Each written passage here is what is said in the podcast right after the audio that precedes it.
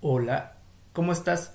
Espero que estés muy bien hoy y siempre. En esta ocasión, antes de iniciar con el podcast, me gustaría hacerte una pregunta.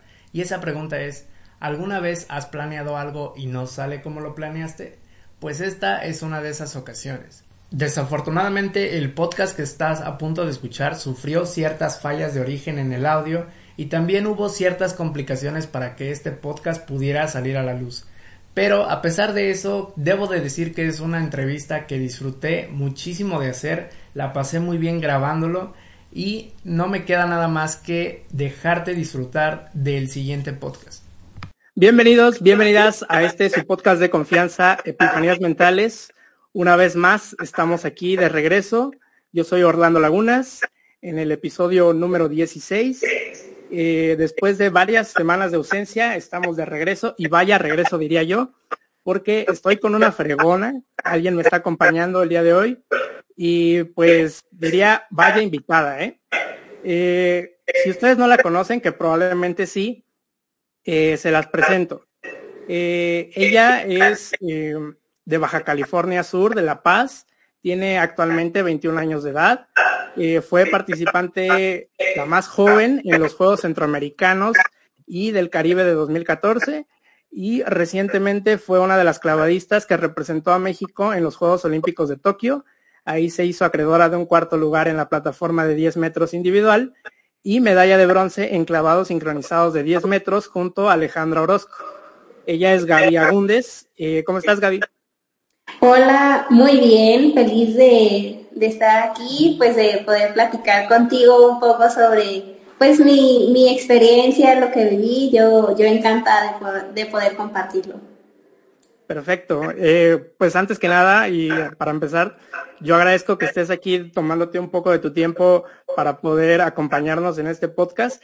Y a mí me gustaría saber cómo te sientes ahora que ya tienes una medalla olímpica. Eh, no sé si cambió tu entorno, tu forma de ver ahora las cosas. Ya, ya ves que siempre, como en todo y como a todos nos pasa, Luego sucede que hay gente que habla mal de uno a las espaldas o tal vez no, no confía tanto en nosotros.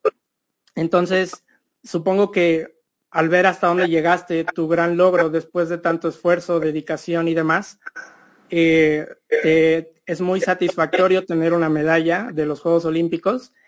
Eh, ¿Cambió tu entorno? ¿Hubo gente a la que pudiste, digamos, eh, darle una cachetada con guante blanco?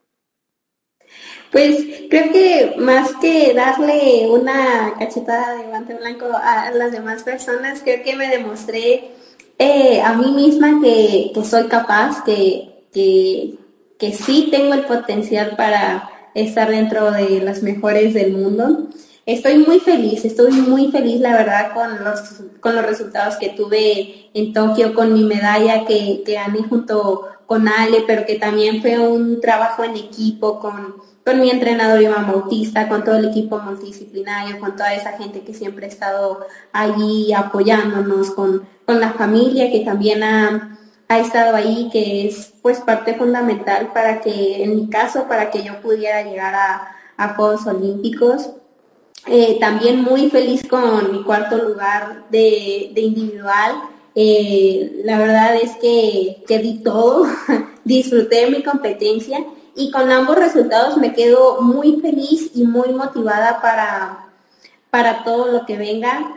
Tal vez este, lo único que, ha cambiado es que pues ahora puedo decir que, soy medallista olímpica y que, que el trabajo sin duda eh, rinde frutos, sin duda vale, vale la pena esforzarse día con día, pero sigo viendo la, pues ahora sí que la vida de, de la misma manera sigo creyendo que la base para lograr nuestros objetivos es el, trabajar, el, esforzarse, pero también el, pues el trabajar en equipo, el, saber que uno no va solo, que, el estar rodeado de, buenas personas también te, lleva al éxito y, pues bueno, eh, así, así es como me siento, así es como estoy actualmente y pues claro que en busca de más también. Perfecto. Yo quisiera saber cómo te sientes con este tipo de comentarios. Precisamente me comentas que tú te sientes incluso feliz con tu cuarto lugar porque sabemos que a pesar de que ahí no estás consiguiendo una medalla, estás dentro de los mejores eh, deportistas en tu disciplina en todo el mundo. Entonces, mucha gente en redes sociales o en general comentaristas no lo ven precisamente como un logro porque no tienes una medalla y hacen críticas como si fuera sencillo llegar hasta, hasta ese punto, porque realmente no lo es, porque hay todo un trabajo detrás. Y a lo mejor incluso hasta ven a los deportistas como conformistas porque no llegan con una medalla para su país. Y eso es algo que, que me tiene en cierto debate porque yo hasta cierto punto sí comprendo obviamente que no es fácil, no es sencillo, estás compitiendo con los mejores. Eh, obviamente que lo estás dejando todo, no vas planeando perder, pero creo que también tienen mucho esa mentalidad. Ahora sí que como sigo al baloncesto, como Kobe Bryant, esta mentalidad mamba, que es como seguir esforzándote y trabajar todos los días para llegar a conseguir tus objetivos, llegar a, pues sí, a tus metas. Entonces, no sé cómo te sientas tú con, con todos esos tipos de comentarios. ¿Qué les dirías tú? Pues mira, eh, yo que tuve una medalla y que también tuve un cuarto lugar, puedo decir que, que pues ambos resultados representan mucho, porque detrás de, de, ambos resultados hay mucho, mucho trabajo, muchas horas de, de entrenamiento. Y bueno, eh, puedo decir que ese cuarto lugar, eh, estoy feliz, claro que estoy muy feliz, pero tampoco estoy conforme, claro que, voy en busca de más, claro que voy a trabajar eh, por más, pero no por eso significa que, le quite valor. vale mucho mi cuarto lugar porque finalmente creo que nada más uno y los que están los que están cerca de nosotros, que nos acompañan de cerca, se dan cuenta de, pues, de todo lo que hay detrás, como, como lo mencionabas, todo, todo el entrenamiento que hay detrás de, un cuarto lugar. Y claro que nosotros siempre vamos con la mentalidad de, dar nuestro máximo, de, hacer lo mejor posible para, para alcanzar una medalla. Y bueno, yo me quedé en cuarto lugar en, individual y, y sé que di mi todo, sé que que di mi, mi 100% y que, y que disfruté mi competencia al máximo. Fueron mis primeros Juegos Olímpicos y regresé con una medalla y con un cuarto lugar. Soy la cuarta mejor del mundo. Y, y pues bueno, eh, me deja motivada. Sé que lo puedo hacer mejor, sé que puedo trabajar. Uno siempre busca en, mejorar día con día y pues ese, ese es mi objetivo. Tokio sin duda me dejó un claro panorama de, de saber que tengo, tengo el potencial, que, puedo estar en la pelea para estar en las medallas, así que, que pues vamos a, a seguir trabajando. Y, como lo, mencioné, creo que no hay que demeritar el, valor que, hay, por ejemplo, en mi caso de, mi cuarto lugar, pero también hay que, hay que analizar para poder hacerlo mejor la siguiente vez. Así es. ¿Y tú cómo te sientes o sea, ¿qué, ¿cuál es la diferencia que dirías que es la más grande al momento de participar en, individual o sincronizado? ¿Cuál sientes tú que es más presión para ti? Pues creo que un poco eh, puede haber un poco más de presión a veces en, sincronizados porque no, no es solamente este pues no, no, no, compartes la responsabilidad con, otra persona y por ejemplo en individual tú tiras tu clavado y lo haces que bien, ah, qué bueno, y lo fallas, bueno, fallaste para ti, ¿no? Te, te afecta a ti, pero en el caso de sincronizados, si fallas, a veces también puedes perjudicar a la, otra persona. Entonces creo que a veces puede haber un poco más de, responsabilidad o un poco más de de nervios en, la parte de sincronizados por, por esa situación, por el, saber que si lo haces bien y la otra persona también lo hace bien, eh, va a ser un clavado muy bueno, pero eh, a veces puedes fallar tú o viceversa y, ahí es un poquito más, más complicado. Entonces es por eso que, que pues tiende a, a haber un poco más de, de nervios en, en, los sincronizados, pero bueno, no quita que, me encante el, compartir plataforma, en este caso con, con Ale, que me encante el, el trabajar en equipo y que pues con el paso de los años nosotras llevamos ya cinco años trabajando juntas, compartiendo esa plataforma, conociéndonos, estando en cada, cada evento nacional e internacional. Este, así que, pues es algo que, disfruto, nos conocimos ya al final en Juegos Olímpicos con una sola mirada nos transmitíamos confianza la una a la otra y pues también es la parte bonita de, de trabajar en sincronizados. Eso está muy cool. Oye, y ahorita que mencionas todo eso, que muchas veces uno no se da cuenta porque pues realmente no estás presencialmente ahí, ¿cómo es el ambiente eh, a la hora de ya estar concursando junto con los demás participantes? ¿Hay un buen ambiente o cada quien está en lo suyo o incluso hay un pique? Porque algo que, por ejemplo, igual del baloncesto me gusta mucho es que entre los jugadores hay mucho pique y eso como que incluso hace que el deporte se vuelva más interesante y haces que te motives incluso tal vez más para, para poder rebasar a alguien o mejorar. ¿Cómo es ese ambiente que se vive ahí que uno no puede darse cuenta tan fácilmente mientras los comentaristas están hablando? Pues tal vez algo pasa entre que te encuentras a, algún otro participante y todo eso. No, eh, en el caso de los clavados es, es muy diferente, por ejemplo, al, al baloncesto. En clavados Mm, cada quien está enfocado en lo suyo. Claro que cuando subimos las, las escaleras o a veces estando abajo en, lo que nos toca esperar nuestro turno, claro que pues tenemos a, a la rival al lado, pero aún así cada quien está enfocado 100% en lo suyo y es muy raro que, que llegue a haber pique entre, entre clavadista y clavadista. Ok, ¿Y cómo te prepararías tú, o más bien te preparas psicológicamente eh, antes de cada competencia? Y me imagino que fue más difícil antes de, Tokio, con todo esto que de por sí ya implicó mucha dificultad la pandemia para probablemente tus entrenamientos, las lesiones, el poder eh, estar preparada o lo más preparada posible para la competencia. ¿Cómo te preparas psicológicamente? Em, tengo un psicólogo dentro del equipo multidisciplinario. Hay, este, pues claro que hay un psicólogo, con él me apoyo mucho en, la parte mental. Un deportista debe trabajar la parte física, la parte técnica, pero también la parte mental es muy importante porque a veces los nervios nos pueden traicionar en, en el momento de la competencia. Puedo decir que me ha pasado, me ha pasado que que los nervios me traicionen y que no pueda ser el resultado que, el, clavado que esperaba y, pues obviamente no obtener el resultado que quiero, ¿no?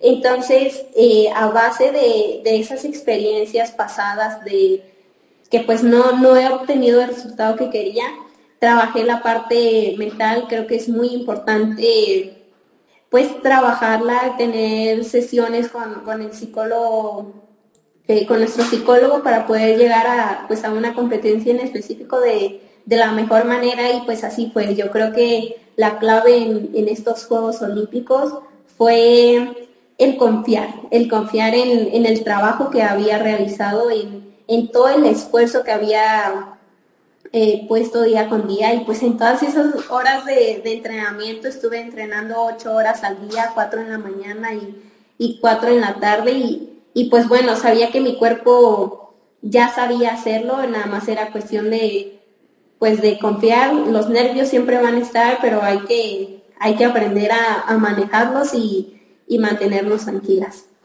Ok. ¿Y tú cómo, cómo te sientes ahora que pues ya estás como con cierta experiencia de unos Juegos Olímpicos? ¿Crees que vas a llevar las mismas sensaciones o vas a llevar sensaciones distintas ahora que esperemos puedas estar presente para París 2024? Este, claro que, mi sueño, mi próximo objetivo es estar en, París 2024 y pues bueno, eh, estoy consciente de que cada competencia es diferente, pero claro que el haber estado en unos Juegos Olímpicos, el ya haber vivido todo un proceso, un ciclo olímpico, claro que, que me ayuda, claro que voy a tener más experiencia para futuras competencias. Sé que tal vez no será el, el mismo ambiente, como lo digo, cada competencia es diferente, pero pero el ya haber pasado por unos Juegos Olímpicos estoy segura que, que, me puede ayudar para manejar un poquito mejor esos, esos nervios. Creo que ahora en Juegos Olímpicos lo hice muy bien y espero poder seguir haciéndolo de la misma manera. Bastante bien, diría yo. no por nada tienes una medalla.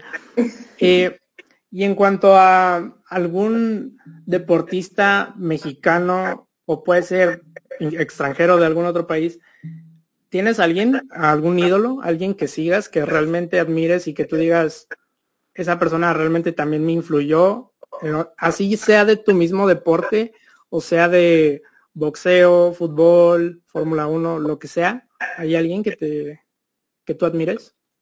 Sí, de hecho, este, tres mujeres que pues han hecho historia, que han puesto eh, el nombre de, de, México en lo alto. Mi compañera de, de sincronizados, Ale Orozco, claro que es una, una una gran atleta, una persona de, admirarse. Yo la vi prepararse para Londres 2012 y ahora me tocó compartir la plataforma con ella y pues hicimos un, gran equipo, una muy buena mancuerna y, creo que ella es una inspiración y, en su momento también fue una gran motivación para mí. Eh, Paula Espinosa, que cuando yo estaba pequeña la vi competir en Beijing 2008, ganar su primera medalla olímpica y, claro que ahí fue cuando yo dije, qué emoción ver a, una mexicana logrando grandes cosas y, pues bueno, fue ahí cuando yo me propuse estar en unos Juegos Olímpicos y, y también María Espinosa es este pues creo que la, vi entrenar, la, vi este, pues esforzarse mucho y creo que es un claro ejemplo de, perseverancia, dedicación, de disciplina y, pues bueno, esas, este, ellas tres son, son personas que, me inspiraron para, para ahora también medallista olímpica.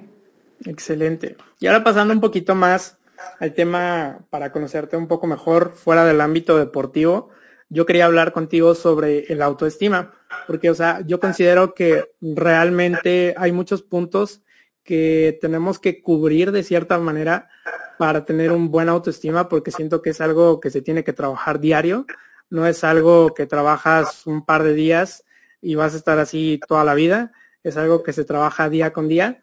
Y pues para ti, eh, ¿cómo, ¿cómo identificarías una baja autoestima?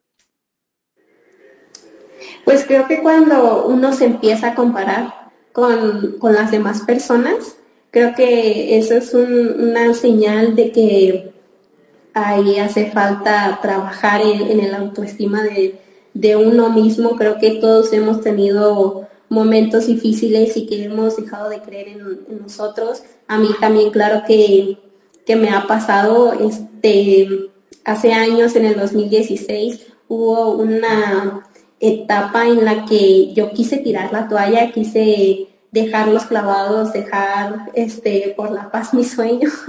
este, y, pues realmente yo, yo no creía en mí, yo no me creía capaz eh, de, pues ahora sí que de, saltar esos baches en el camino y, seguir adelante me costaba mucho trabajo. Eh, afortunadamente hubo personas ahí que me ayudaron, que, me apoyaron para que yo pudiera salir de, de, esos momentos difíciles, pero creo que, creo que el compararse a sí mismo con otras personas es, muy importante, este, puede ser un, factor que a veces te, te, puede afectar porque finalmente uno tiene que enfocarse en, en, lo que, en lo que va logrando al ritmo que uno va y pues también pensar que, que, que cada quien tiene su tiempo, que cada quien tiene, tiene sus momentos y va logrando lo suyo a, a sus tiempos y, bueno, me parece muy importante la, parte de la autoestima porque para que nosotros para que nosotros podamos lograr nuestros objetivos hay que creer en nosotros mismos primero. Perfecto. Pues sí, yo también coincido en que muchas veces incluso buscamos ser muy perfectos por lo que vemos en otras personas, nos exigimos de más. Em, pues ahora sí que yo creo que nos comparamos mucho con la gente y por eso es que también es difícil trabajar con esto, porque es fácil decir como de, ah, voy a trabajar en mí, pero diario hay cosas que te ponen como una especie de barrera y que te dificultan el trabajo. Entonces, ¿tú por qué crees que cuesta tanto tener una buena autoestima? Pues eh, creo que es cuando a veces empezamos a tener situaciones difíciles o que a veces no, logramos lo que queremos, es cuando uno puede empezar a veces a, que empieza a decaer esa autoestima. Pero, pero bueno, yo sí, si puedo dar un consejo, creo que sería ese, que a veces cuando uno tiene momentos difíciles y que nos cuesta salir de ellos, esos momentos difíciles son los que nos van a hacer más fuertes para, para las siguientes ocasiones, son los que, de los que vamos a, vamos a aprender más. Ahora sí que, este, pues qué fácil sería que todo nos saliera bien a la primera, claro que no. sí, al final cuando uno más le batalla, el, el logro le sabe mejor. Y, pues bueno, yo creo que la, falta de autoestima se puede derivar mucho de, eso, de, momentos difíciles en nuestra vida, pero no, hay que, hay que saber eh, verle el lado positivo a todas las cosas para que, podamos seguir confiando en nosotros, que podamos seguir creyendo que, que sí, que sí podemos. Sí, de hecho, bastante pasa, o sea, principalmente con las redes sociales, pero yo diría que a veces incluso como que endiosamos, por así decirlo, algunas personas. Podemos decir que incluso a los deportistas, pues decir, ah, pues, ¿qué, qué tan mal se puede sentir una persona o por qué problemas puede pasar alguien que no solamente tiene dinero, sino que tiene un buen cuerpo, luce atractivo, eh, probablemente tiene, no sé, fama o sea, como que idealizamos ciertas cosas que para nosotros son lo que a lo mejor creemos que nos podrían hacer sentir bien, pero no sabemos qué hay detrás de esa persona, ¿no? O sea, realmente todos, todos, todos lidiamos con eso y hay veces que dan estos bajones precisamente eh, en los que pues puedes estar muy bien y después puedes estar muy mal. Entonces, ¿tú cómo trabajas tu autoestima realmente? Pues creo que la, trabajo pensando en, así como, les daba un poquito el consejo hace rato, de pues pensando que, voy a mi tiempo, que, que lo estoy haciendo, que lo estoy haciendo bien, a veces tal vez uno se puede ah, atrasar un poco o tal vez no, no nos salga todo como, como lo planeamos. Yo soy mucho de de planear las cosas, de querer que todo salga como lo, lo planeo y a veces tal vez no, no puede funcionar eso, pero, pero bueno, hay que, hay que aprender a, sobrellevar las cosas, que tal vez a veces hay cosas que no, no dependen de, nosotros, muchas veces cosas externas eh, pueden, pueden influir para que nuestras situaciones pues no, no salgan como, como lo esperamos, ¿no? Y algo muy importante que, dijiste, ¿no? De este uno ve a, los deportistas y piensa que, que, puede batallar esta persona, ¿no? Eh, sí, finalmente nada más eh, uno mismo, creo que no solamente los deportistas, creo que todas las personas en general, uno mismo sabe por lo que está pasando o sabe qué tanto le afecta cada situación. Creo que eso es algo pues muy importante y creo que una manera de en, la que yo trabajo mi autoestima es que intento que no me afecte eh, los comentarios. Sé que muchas ocasiones va a haber muchos, muchos comentarios positivos o negativos, pero creo que es importante que nosotros aprendamos a diferenciar cuáles son los que nos, nos ayudan, cuáles son los que nos van a sumar y, que no nos vayan a restar. Es importante yo, yo pienso que es importante enfocarnos en, en lo positivo y pues también de, de esa manera poder mantener nuestra, nuestra autoestima, nuestra fe en nosotros mismos para, pues para poder cumplir nuestras metas. Yo creo que incluso va muy apegado el autoestima con la seguridad y creo que también es un, un factor que también puede llegar a ser importante incluso en alguna competencia, ¿no? Porque realmente se necesita estar seguro de lo que uno va a hacer, puede, o sea, tener la confianza de que va a salir bien. Yo recuerdo una frase de, de un futbolista que decía como de que confiado, más bien con confianza, no confiado.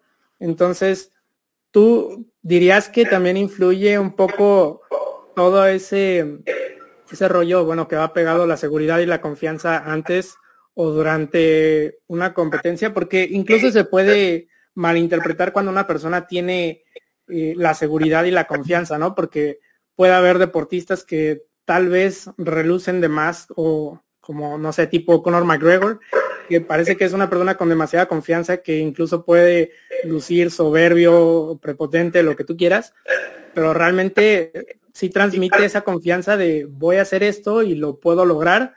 Eh, ¿Es egoísta hacer eso o, cómo ves tú durante una competencia? Pues yo pienso que es totalmente válido creer en uno mismo, el, tener la confianza en que, en que lo puedes hacer bien, porque si no lo ves de esa manera, pues uno mismo atrae lo que piensa, si no atraes, si no tienes esa vibra de, de que lo vas a poder lograr, cómo lo vas a, cómo lo vas a llevar a cabo, ¿no? Entonces sí, estoy de acuerdo en que el autoestima y la parte de la confianza van de la mano. Si tú no te crees capaz, ¿cómo lo vas a lograr, no? Y, bueno, eh, sí está bien que, tengamos esa confianza en nosotros mismos, pero la parte de llegar 100% confiados pienso que, que tampoco es lo ideal.